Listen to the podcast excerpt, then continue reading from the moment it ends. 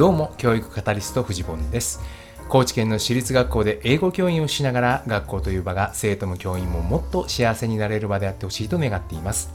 まず教員が幸せになればきっと子供も幸せになれる。そのために役立つ情報を発信していきます。さて今日は9月3日なんですが今日はですね評価者が一番評価される。だから誠実さに裏打ちされた辛辣な批評には拍手を送ろうということでお話をしたいと思います。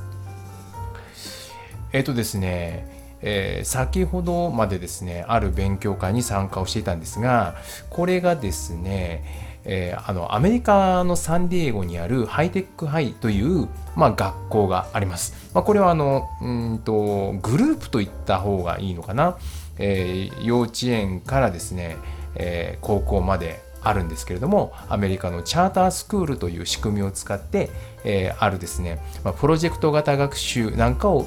ベースにした学校運営をしているそういう学校なんですね。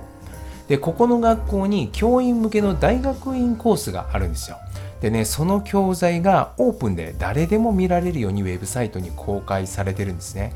でその、えー、教材の内容を勉強するというその勉強会これがですね先ほどまで開かれておりましてで、まあ、私もですねちょっと前に、まあ、一つのコースを勉強して紹介をさせてもらったんですがえ今日はですね別の方がその紹介をされていてえそのうちの一人がですね藤原聡さんという方だったんですね。でこの方はあのちょっと前に本を出されまして探求する学びを作る社会とつながるプロジェクト型学習というこういう本をね出されております。とってもね面白かったんですがこのね、えーまあ、勉強のテーマですかね勉強会のテーマの一つが、まあ、クリティックということで、まあ、日本語に訳すと批評ですかね、えこれについてだったんです。でまあ他にもいくつかテーマはあったんですけれどもこのねやっぱりこの批評っていうのが一番難しいっていうふうに、まあ、結構いろんな方が口を揃えて言っていたんですね。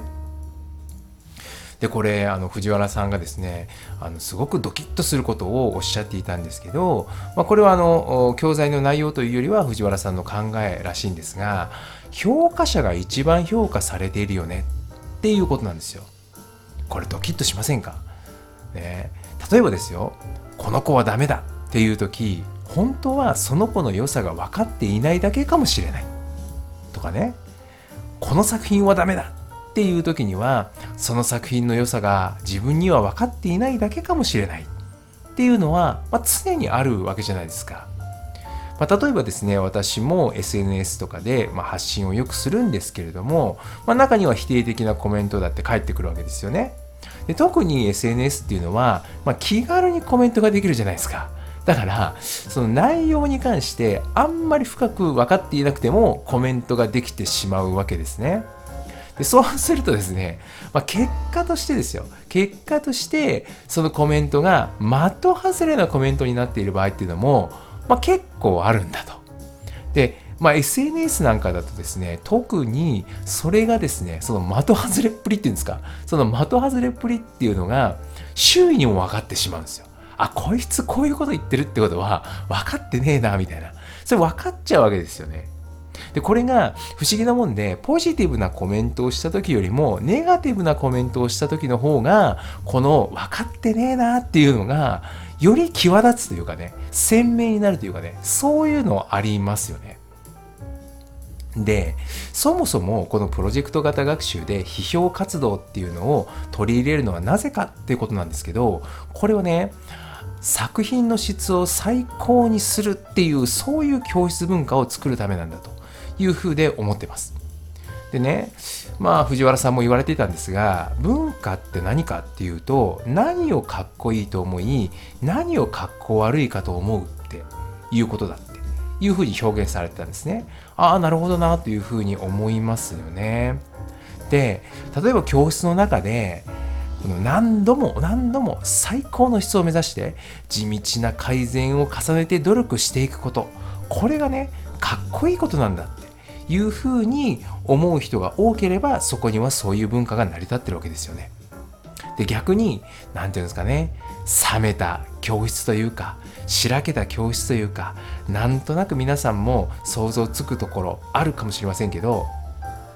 なんかね真面目にコツコツ努力すること地道に積み上げ地道に積み上げていくことこれがダサいことだかっこ悪いことだみたいな空気ってなんか想像できるところあるじゃないですか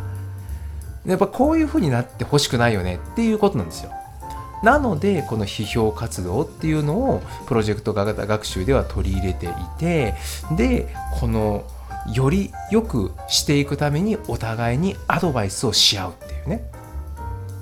まあ、そういう活動をしていくわけなんですが、まあ、私もね、これね、実は何回かやってみたんですね。自分の教室で、え、このプロジェクトっていうのを進めていくときに、生徒にこの批評活動というか、え、これをやらせてみたんですが、このね、日本の教室でね、批評活動をしたときに、まあ、辛辣なコメントっていうのは、ほとんど出ないですよね。いやもう全然出ないと言ってもいいぐらい。でね、これはね、ちょっと深掘りしてみると、まあ、もちろんね、まあ、みんな優しいっていうとこもあるし相手を傷つけたくないっていうのを思ってるのは間違いないと思うんですよ。ただねもう一つあるのは自分が傷つきたくないっていうのもあるなと思ったんです。で今日の話でいくとね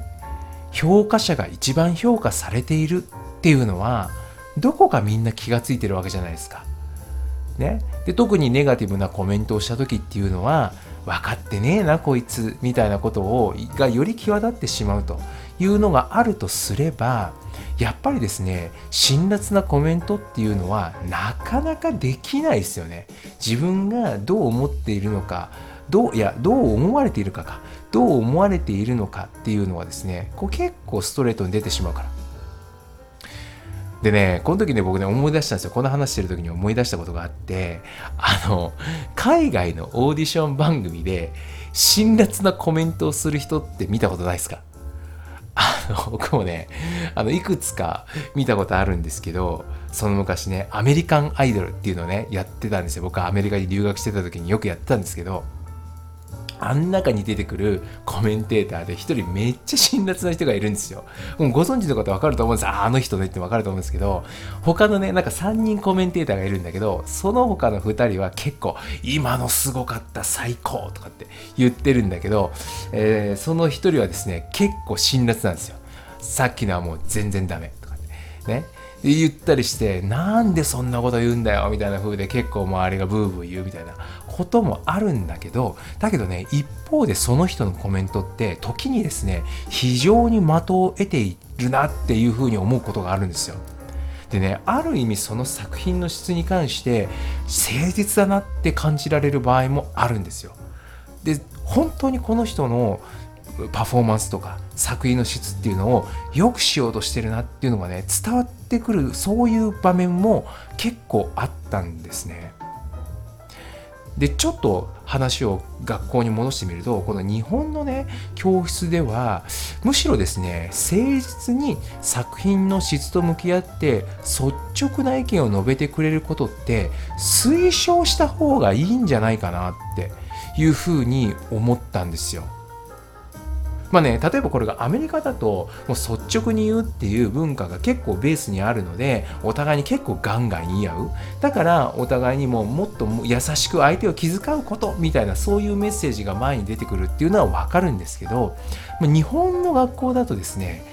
逆でよくぞそこまで言ってくれたとそれって勇気がいることだったよねっていうふうに拍手するぐらいでちょうどいいんじゃないのかなっていうふうに思いました。いかがでしょうか？何かの参考になれば幸いです。走り出せば風向きは変わる。ではまた。